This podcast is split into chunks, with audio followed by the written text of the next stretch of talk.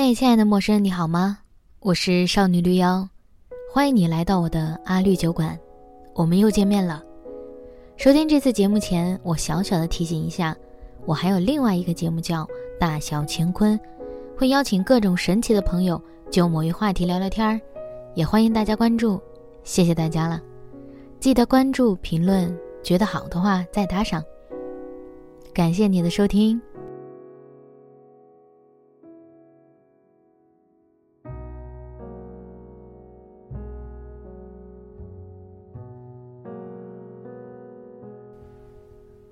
成年人谁不是一边立 flag 一边被打脸呢？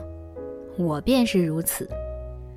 上一次一边说了今年既不想做年终总结，又不想做新年计划，转眼间就自己打脸，这箱就要写一写年终总结了。其实也不完全算什么年终总结，只是最近掏出深埋在文件夹里的视频素材，想要剪一条类似。再见，二零二一的内容出来，却发现去年差不多这个时间段的很多素材，明明都很精彩，却还被我扔在这个文件夹里，动都没有动过。人是比较健忘的动物吧？如果不是翻看这些记录，我可能都不会记得那些旅行中的细微之处，比如，驱车几公里去看一座疑似耸立入云的佛像。异常的迷幻，比如和 K 在泉州南少林寺看到一个吐痰拖泥带水的僧人，吐槽人家功力不够深厚。我佛慈悲，阿弥陀佛，我们这是罪过，罪过啊！比如在苏州的街头，但凡阳光足够，总有一堆一堆的老人凑在一起，坐在阳光充足的亭子里，像旁边晒太阳的猫咪。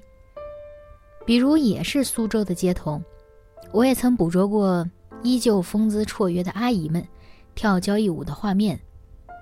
凡此种种，不胜枚举。看过方知，人生可贵。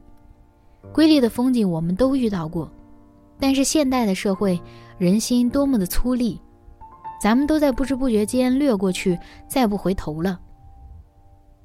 人当然也是无法回头的。二零二零年被疫情按下暂停键的时候，到现在已经有两年之久了。某天看了一部电影，主角在飞机里大大咧咧争吵，没有戴口罩，距离还非常近，觉得这个景象非常的奇怪。一查年份是二零一六年的片子，那时不戴口罩，没有所谓的社交距离，面对面说话，看得见对方的嘴唇在动。原来这种正常状态，远离我们已经有一两年了。人的适应能力真是强大，那种正常，居然会让现在的我感到非常之陌生和意外。如果回头看这一年，就会发现，曾经热闹非凡，似乎明天无限美好的行业消失了。小时候看着异常优质、清爽、明朗的偶像们轰然坍塌。相爱的不再相爱，分开的都不太好看。生活里什么样的新闻都不缺，文艺作品的素材真的是取之不尽，用之不竭。眼看他起朱楼，眼看他宴宾客，眼看他楼塌了。古人早就把这规律总结的彻底透彻。我们是再难逃过这些规律的手掌心了。这一年，大环境偶尔会让我们看到些微希望。偶尔又让我们再生失望。在不断变换的现在，唯有保持一颗坚强而勇敢的心脏，才不至于被洪流冲刷到不知何处。其实，我越来越不想关心这些宏大的、距离遥远的事情了，占据时间精力不说，还叫我们忽略了真正应该关心的人和事。我更想要关心周围的人和周围的事。关心那些与自己产生真正联系的人。几个大学时期的小姐妹，差不多同时生了孩子，她们增加了一项新的人生体验。人类幼崽带来的快乐，也许是真实的，可是带来的忧虑同样也是真实的。每当我问起他们的内心世界，收到的答案总是略带深意，夹杂着一丝心酸、一丝愉悦、一丝怀疑。看着照片里他们模样的变化，我竟然有点酸楚。朋友中有的人与我同一年结婚，我们彼此送上最真挚的祝福。有人在观看别人的婚礼途中失恋，那是一段努力过但没什么结果的恋情。有人跟我交流之间直言对现在婚姻的失望，但考虑到现状，肯定不是离婚就可以一了百了解决所有麻烦的。有的朋友总在聊天的途中消失，不用猜测，他一定是临时叫去开会或者忙着其他工作。有的人一整年都不见踪迹，猛然间露面，颇有一种浴火凤凰之感。恍惚间发现，有的人已经消失了很久，有的人经历了家中变故，仍然选择积极乐观。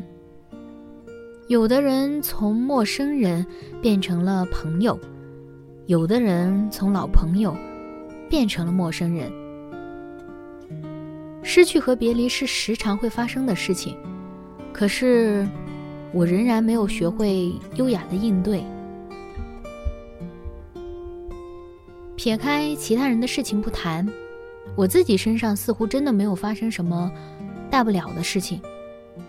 硬要说起来，二零二一年结婚了，算是相对大的一件事情吗？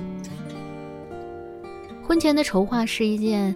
非常考验两个人感情的事情，数次崩溃，数次争执，是我与 K 这么多年来发生争执最频繁的时间段。也许，就要告别某种身份，进入另一种身份后，人总会敏感许多。任何一件鸡毛蒜皮的小事情，回头去看，根本就无足轻重，在那个当下，却是惊天动地的大事件。我记得有件事情是这样的：我选择婚礼当天直接去化妆工作室化妆，省钱省沟通成本，但是需要带着婚纱这个大行李。K 商量着叫我自己上楼去，因为工作室附近不好停车。其实我当然是完全没问题的，独自一个人四处飘惯了，独当一面惯了，这点小事情是不在话下的。但在那个当下就觉得，你怎么就不能陪着我一起上去呢？好歹我是新娘哎，没有一点担忧心疼的表现吗？一番争执辩论过后，第二天，K 还是陪我上去，他再去办其他的事情。经历过各种各样的变动意外过后，终于把结婚这件事情完成了。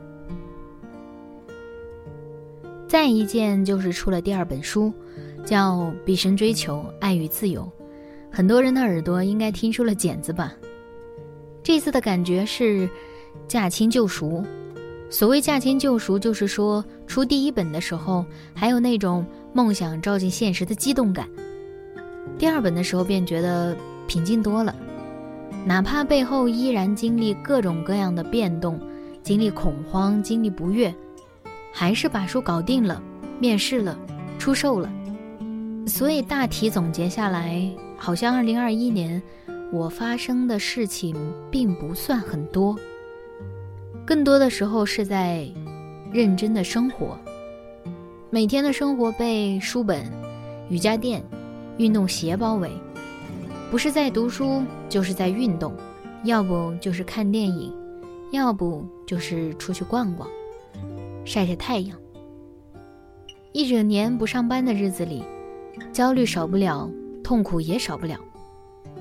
当下的力量这本书看到说，人类的很大一部分痛苦是没有必要的，只要让未被察觉的思维控制着你的生活，痛苦就会自然而然的产生。通常，当下所产生的痛苦，都是源自对现状某种形式的不接受。某种形式的无意识抗拒，说的很有道理，对不对？所以，当我接纳了现状的某些方面之后，焦虑和痛苦确实就少了许多。更多的时候是被这些事物滋养着，我就像一株植物，吸收了养分，可劲儿的生长着。可能生活里纵然充满了说不清的危险、变故、痛苦和心酸，人的本性还是想要努力、积极向上的活着吧。哪怕某个行业消失，总还有能够容身之处；哪怕某个恋人不见，总还得往前再走两步，遇到新的人；哪怕某个心愿失落，总还能再生出新的希望。谁不是在冬天里盼着春天，阴雨霏霏之际还想着霞光明媚呢？在事事都变幻的今天，在不知道明天会怎么样的今天，先别管明天怎么样，先过好现在、眼下的日子。毕竟潮水如此剧烈，我们总得抓住点什么吧。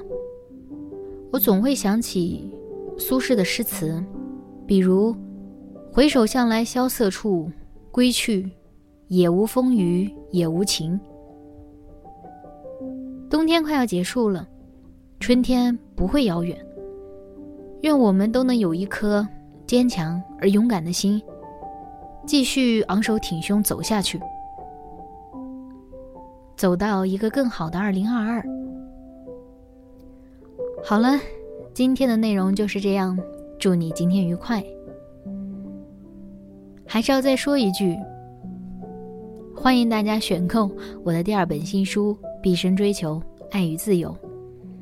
谢谢大家了。